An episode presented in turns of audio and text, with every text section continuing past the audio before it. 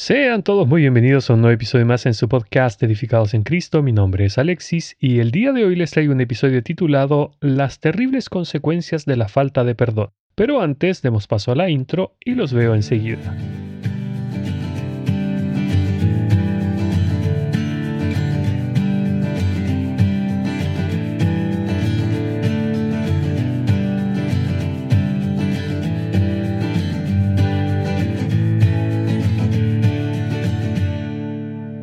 El Señor Jesús le dijo a los suyos, Y cuando estéis orando, perdonad si tenéis algo contra alguno, para que también vuestro Padre que está en los cielos os perdone a vosotros vuestras ofensas. Porque si vosotros no perdonáis, tampoco vuestro Padre que está en los cielos os perdonará vuestras ofensas. Marcos capítulo 11 versos 25 y 26.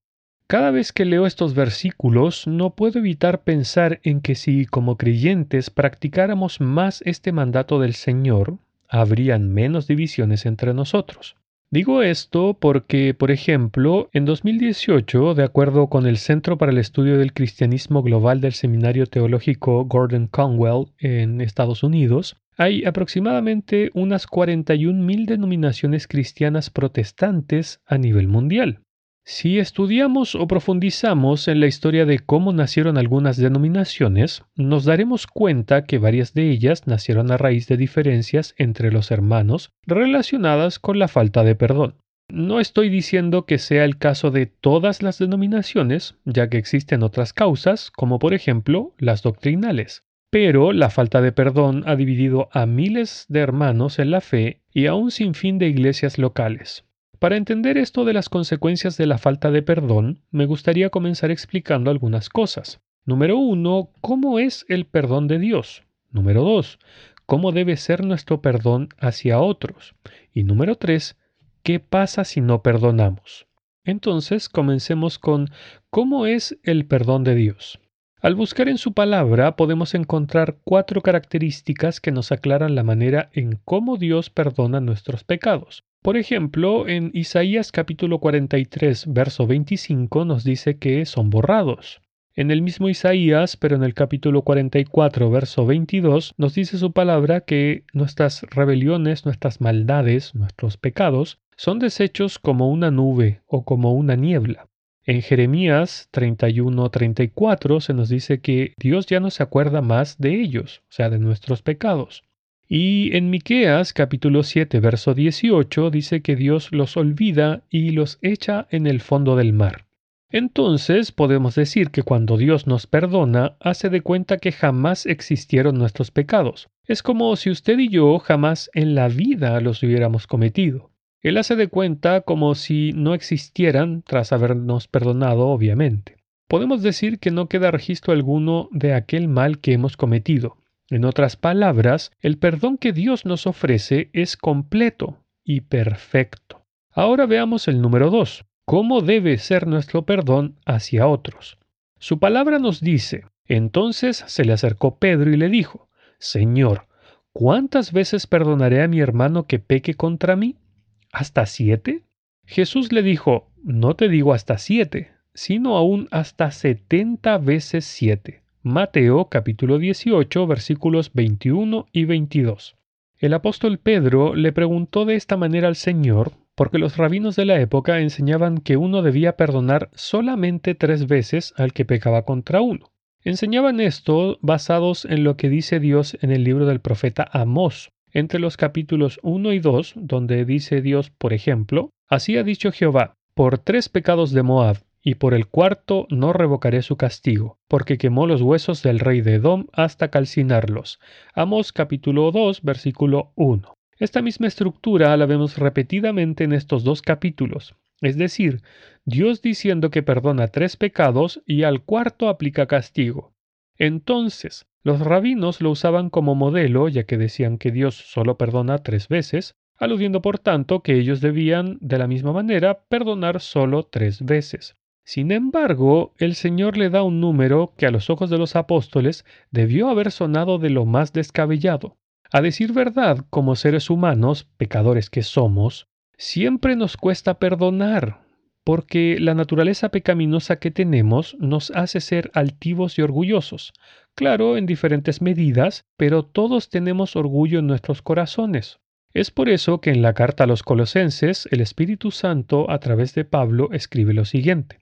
Vestíos pues como escogidos de Dios, santos y amados de entrañable misericordia, de benignidad, de humildad, de mansedumbre, de paciencia, soportándoos unos a otros y perdonándoos unos a otros si alguno tuviere queja contra otro.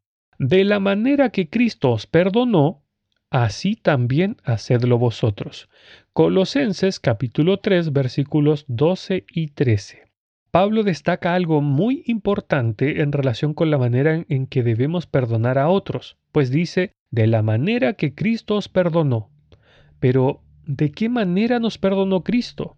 En el primer punto vimos cómo es el perdón de Dios.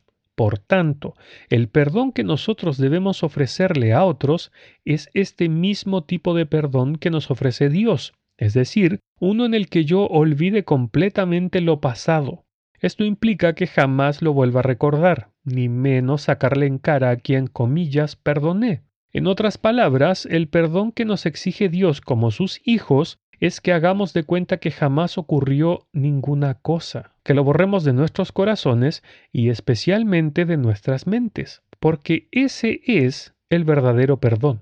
Aunque es muy común que los seres humanos digamos algo como te perdono, pero jamás voy a olvidar lo que me hiciste. Eso no es perdón a los ojos de Dios, porque como ya dije, su perdón es completo y perfecto. Es más, recordemos que como creyentes somos llamados a ser sus imitadores, como bien se nos dice en Efesios capítulo 5.1. Ahora bien, como somos carne, tendemos a ofendernos fácilmente. Y a decir verdad, como que con nuestros hermanos en la fe, tendemos a ser incluso más sensibles y menos tolerantes que con las personas del mundo. Y esto es a causa de nuestro orgullo, a nuestra falta de humildad y soberbia. Es por eso que la Biblia nos advierte que debemos tener cuidado de nosotros mismos específicamente en esta área, específicamente eso de creernos más que otros. Bien lo menciona Pablo a los romanos cuando les dice, le advierto a cada uno de ustedes lo siguiente, ninguno se crea mejor de lo que es realmente. Sean realistas al evaluarse a ustedes mismos háganlo según la medida de fe que Dios les haya dado. Romanos capítulo 12 versículo 3 leí la versión de la nueva traducción del viviente.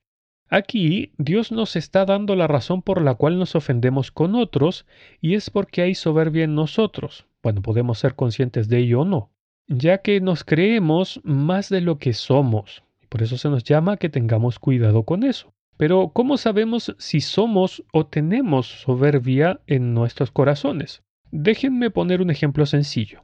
Supongamos que un hermano nos corrige con todo el amor en Cristo y en vez de agradecerlo decimos dentro nuestro, ¿y este qué se cree para hablarme así a mí? Otro muy típico es que alguien, por ejemplo, no nos saludó en la iglesia, lo cual nos ofende terriblemente. Esto debido a que nuestro orgullo ha sido herido. Bueno, la que se ofende no es otra más que la carne. Pero aquí es donde entra la maravilla de lo que Cristo nos dio al hacernos nuevas criaturas. Y es que ahora contamos con la capacidad de poder perdonar a otros como hemos sido perdonados por Dios, porque conocemos lo que significa el verdadero perdón. En otras palabras, eso es la gracia, ya que Dios nos perdonó cuando debía condenarnos pero en vez de ello nos dio su perdón inmerecido tal como leemos, por ejemplo, en Romanos capítulo 5, verso 8. Y no contento con perdonarnos, nos adoptó como hijos y nos dio toda bendición espiritual en Cristo. Es más, éramos sus enemigos y peor aún, con nuestros pecados, crucificamos al Señor Jesús. Pero Dios, de todas formas, nos mostró su amor y nos otorgó su perdón gratuitamente. Entonces, ¿nos merecíamos la gracia y el perdón de Dios? Por supuesto que no. Ahora bien, ¿merece su perdón la persona que lo ha ofendido e incluso ha pecado contra usted? Posiblemente crea que no, pero ¿qué hizo Dios con nosotros? Vuelvo a recordarle, nos perdonó cuando no lo merecíamos. ¿Y qué nos dice su palabra? Que debemos perdonar del mismo modo que lo hizo Cristo. El hecho de que traigamos al presente todas aquellas cosas que nos ofendieron o nos dañaron en el pasado es una de las estrategias de Satanás, ya que quiere que guardemos rencor, broten así raíces de amargura en nuestros corazones y, obviamente, que no perdonemos, para que de esta manera Dios Padre no nos perdone nuestros pecados y Él pueda seguir actuando sobre nuestras vidas, me refiero al diablo. Lo cual me lleva al tercer punto, que son las consecuencias de la falta de perdón.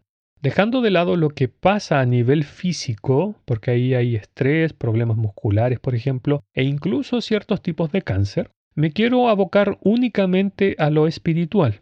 Así que la falta de perdón nos priva de una vida espiritual plena que Dios quiere para nosotros, pues nuestra falta de perdón va empeorando cada vez más. En Hebreos capítulo 12 versos 14 y 15 leemos que dice, Seguid la paz con todos y la santidad, sin la cual nadie verá al Señor. Mirad bien, no sea que alguno deje de alcanzar la gracia de Dios, que brotando alguna raíz de amargura os estorbe, y por ella muchos sean contaminados. Así como en un jardín una pequeña raíz de maleza se puede diseminar y llenarlo todo, de esta misma manera las raíces de amargura pueden saturar nuestros corazones, impidiendo así que podamos disfrutar de una vida espiritual plena y de una rica comunión con Dios. Lo segundo es que la falta de perdón nos expone a las maquinaciones de Satanás, como mencionaba hace poco. Por así decirlo, es como si le abriésemos una puerta para que entre a robar y destruir. Pablo nos habla de ello en la segunda carta a los Corintios, capítulo 2, en los versos 10 y 11, donde dice, Y al que vosotros perdonáis, yo también, porque también yo lo he perdonado. Si algo he perdonado, por vosotros lo he hecho en presencia de Cristo para que Satanás no gane ventaja alguna sobre nosotros, pues no ignoramos sus maquinaciones. El pecado es, comillas, el veneno que inyectó Satanás en Eva en el huerto de Edén, y es lo que él usa contra el ser humano para esclavizarlo. Por tanto, si nosotros no perdonamos, Dios Padre no nos perdona y nuestro pecado permanece en nosotros, lo cual es una ventaja para el maligno y sus huestes. Esto que acabo de decir nos lleva al tercer punto que quiero tocar y que es la más seria de las consecuencias. Escuche lo que dice su palabra.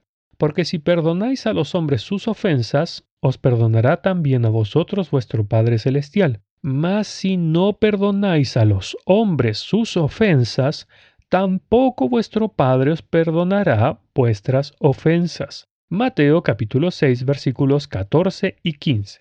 Mis hermanos, quiero hacer notar la gravedad de este asunto. Si yo no perdono, no seré perdonado por Dios Padre. Esto quiere decir que todas las oraciones que eleve a Él pidiendo perdón, en el nombre del Señor Jesús obviamente, no serán respondidas positivamente. En otras palabras, el pecado permanecerá en mí sin importar cuánto ore a Dios. Si observamos el pasaje de Mateo 18 tras la pregunta de Pedro sobre el perdón que leía al principio, lo siguiente que el Señor Jesús hace es que relata la parábola de los dos deudores, en la que nos revela cuáles serán las consecuencias finales de no perdonar a un hermano. Dice así la palabra de Dios.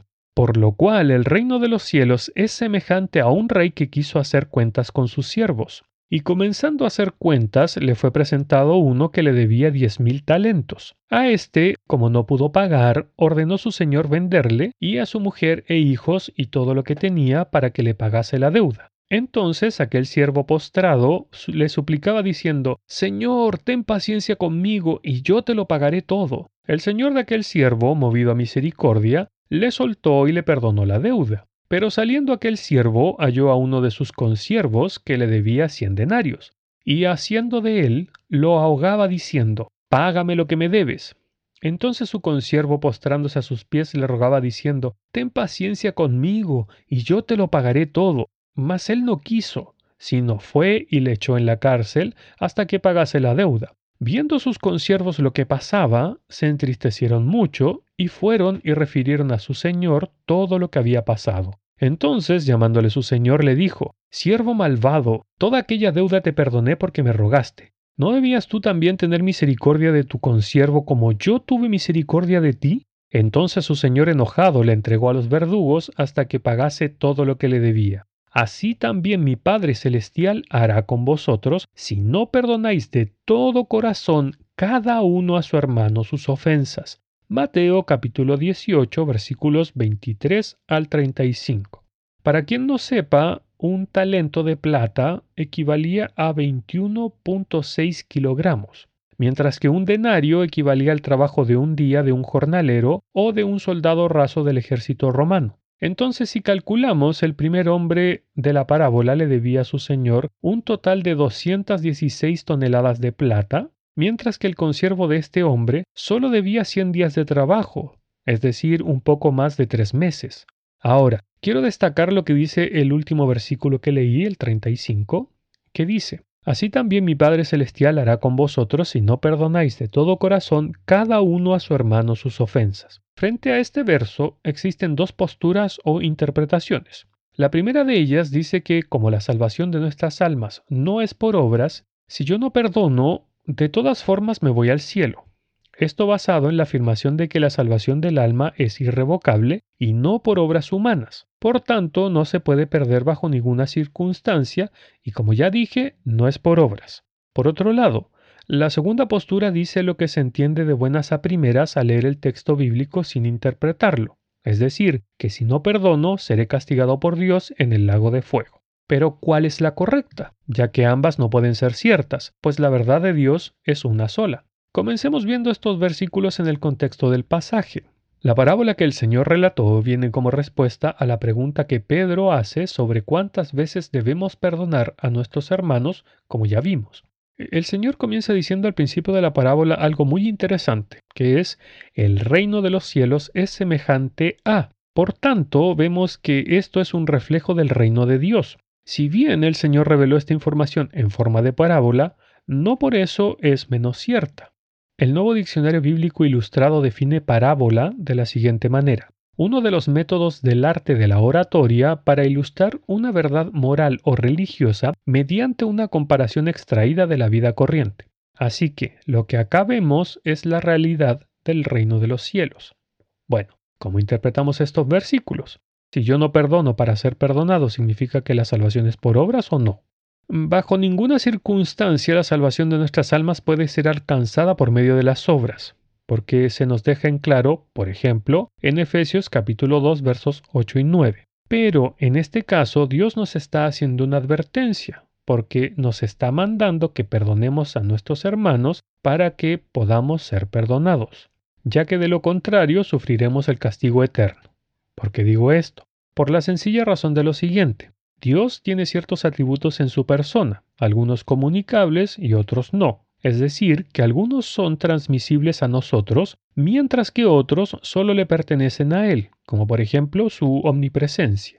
¿A qué voy con esto? A lo que estoy apuntando es que primeramente debemos recordar que nuestro Dios es tres veces santo. Por ejemplo, su palabra nos dice, sino como aquel que os llamó es santo, sed también vosotros santos en toda vuestra manera de vivir, porque escrito está, sed santos porque yo soy santo. Primera de Pedro capítulo 1 versículos 15 y 16. Dios es tan santo que ni siquiera tolera ver el mal delante de sus ojos. Esto se nos dice en Habacuc. Escuche. Muy limpio eres de ojos para ver el mal, ni puedes ver el agravio. Habacuc capítulo 1 versículo 13. Por tanto, nuestro Dios no tolera ni siquiera ver el pecado delante de Él.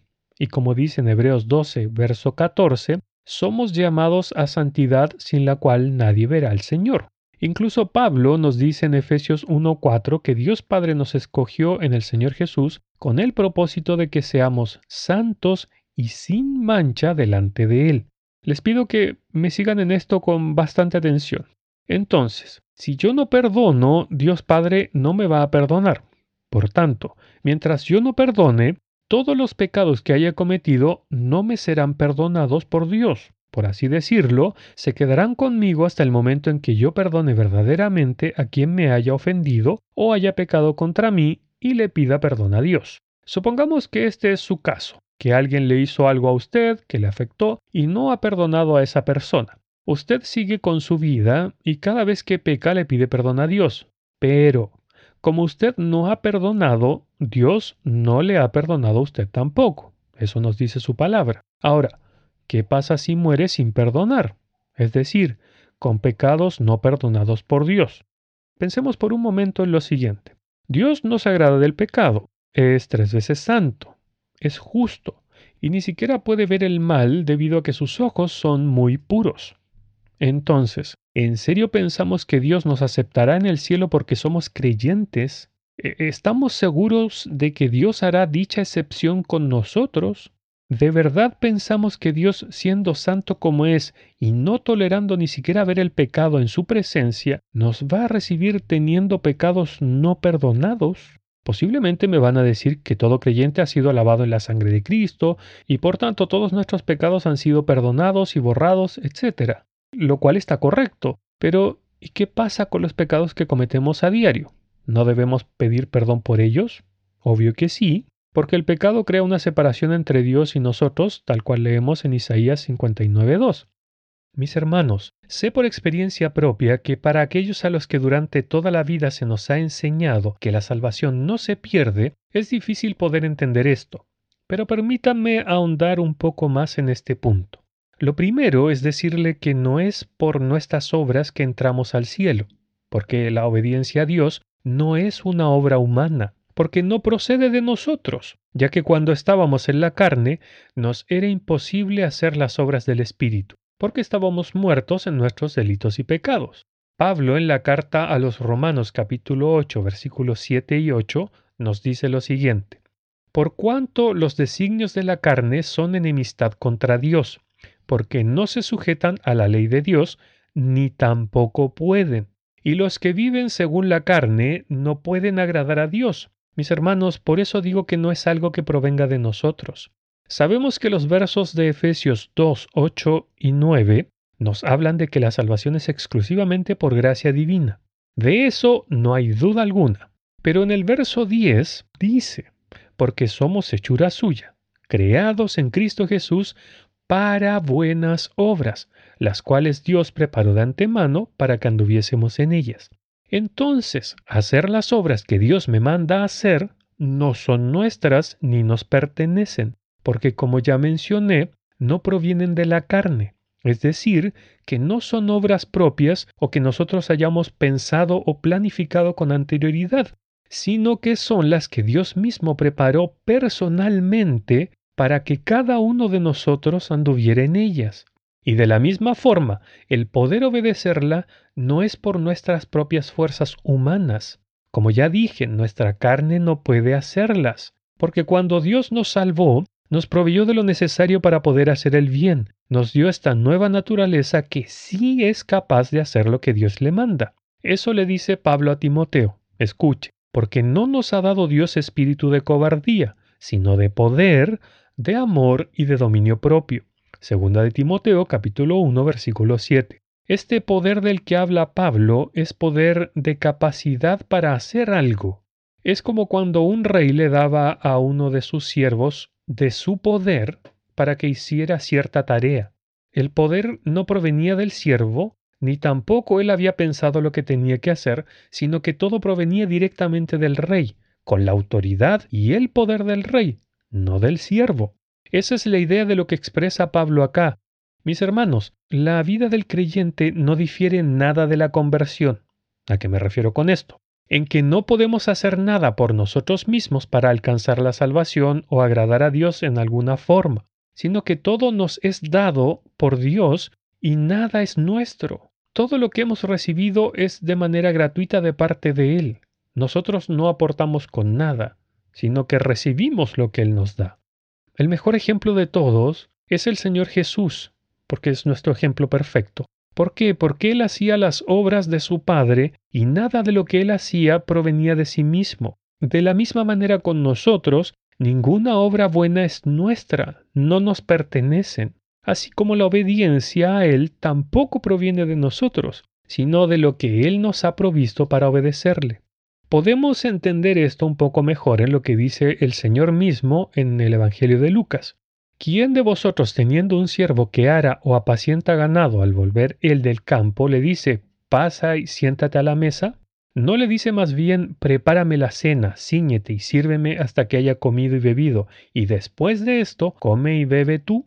¿Acaso da gracias al siervo porque hizo lo que se le había mandado? Pienso que no. Así también vosotros, cuando hayáis hecho todo lo que se os ha ordenado, decid, siervos inútiles somos, pues lo que debíamos hacer, hicimos. Lucas capítulo 17 versículos del 7 al 10. Por lo tanto, obedecer a Dios no es hacer obras humanas, sino que es hacer lo que como siervo nos corresponde hacer, que es obedecer a los mandatos de Dios. Sin embargo, ¿qué pasaba con el siervo o esclavo que desobedecía a su señor? ¿Acaso no era castigado? Pues sí, y esto es de lo que nos habla el Señor, que si como siervos desobedecemos a lo que Él nos manda, en este caso específico del perdón a otros, no solo es un castigo parcial el que recibiremos, sino que es un castigo gravísimo y eterno. Mis hermanos, todos sabemos que la desobediencia no proviene de nuestro nuevo hombre, sino que proviene del viejo, que está hecho de aquella carne que debemos crucificar con Cristo y la misma que debemos negar todos los días para poder seguir al Señor. Entiendo que hay muchos que no pueden aceptar esto porque sé que es difícil de procesar. Vuelvo a reiterar que lo sé por experiencia propia. Pero tenemos que entender que Dios es santo y no tolera ni siquiera ver el pecado. Su santidad es tal que ni siquiera los cuatro seres vivientes que están en su presencia lo miran directamente, siendo que ellos son sin pecado alguno. Bueno, es más, es que ni siquiera los cielos, donde no existe el pecado, son limpios a los ojos de Dios. Escuche, he aquí en sus santos no confía, y ni aun los cielos son limpios delante de sus ojos cuánto menos el hombre abominable y vil que bebe la iniquidad como agua. Job capítulo 15 versículos 15 y 16. ¿Podemos llegar a dimensionar cómo es la santidad de Dios? Amados, no es cosa ligera. Por eso es que el Señor nos advierte acerca de esto, acerca del perdón a nuestros hermanos para poder ser perdonados. Miren, en el mismo capítulo 18 de Mateo, donde leí la pregunta de Pedro y luego aquella parábola, el Señor también dijo en el verso 18, De cierto os digo que todo lo que atéis en la tierra será atado en el cielo, y todo lo que desatéis en la tierra será desatado en el cielo. Es decir, que sin el perdón de Dios nuestros pecados quedan atados en nosotros, y al partir de este mundo sin ese preciado perdón, Dios no nos puede dejar entrar en su santidad. En conclusión, de las dos formas de interpretar este pasaje, solo la segunda puede ser la correcta, porque si fuera la primera, Dios tendría que negar su propia naturaleza santa y justa para aceptar el pecado delante de Él, al permitir que un creyente que no ha perdonado y que haya muerto obviamente, entre al cielo con sus pecados no perdonados debido a su falta de perdón. Y ya hemos visto que hasta los cielos no le son limpios delante de sus ojos, por lo cual podemos decir que sería imposible que un creyente entrara en estas circunstancias. Además, su palabra nos dice lo siguiente, si fuéramos infieles, Él permanece fiel. Ponga atención en esta parte. Él no puede negarse a sí mismo. Esto está en 2 de Timoteo capítulo 2 versículo 13. Que Dios se niegue a sí mismo implicaría que Él debe cambiar, pero sabemos por su palabra que Dios no cambia, como lo leemos en Malaquías 3.6, por ejemplo por lo cual Dios jamás podría hacer una excepción con nosotros de dejarnos entrar al cielo sin que hayamos perdonado a alguno de nuestros hermanos que nos haya ofendido o haya pecado contra nosotros. En este caso, aquel creyente que no perdona a otro y muere, no puede entrar al cielo a pesar de haber sido lavado en la sangre del pacto, sino que será excluido debido a su desobediencia y a la propia naturaleza santa y justa de Dios, como ya he dicho. Esa es la manera correcta de mirar el pasaje. Hermanos, vuelvo a reiterar que si nosotros como creyentes no perdonamos a aquel que nos haya ofendido, Dios no nos perdonará nuestros pecados conforme a lo que dice su palabra. Y si llegamos a partir de este mundo con esos pecados en nosotros, lo que nos espera es la condenación eterna, como a cualquier inconverso, a pesar de que hayamos recibido la salvación de parte de Dios. No es por nuestras obras que entramos al cielo, sino que seremos castigados por Dios si es que no obedecemos a lo que Él dice. Que el Señor les bendiga.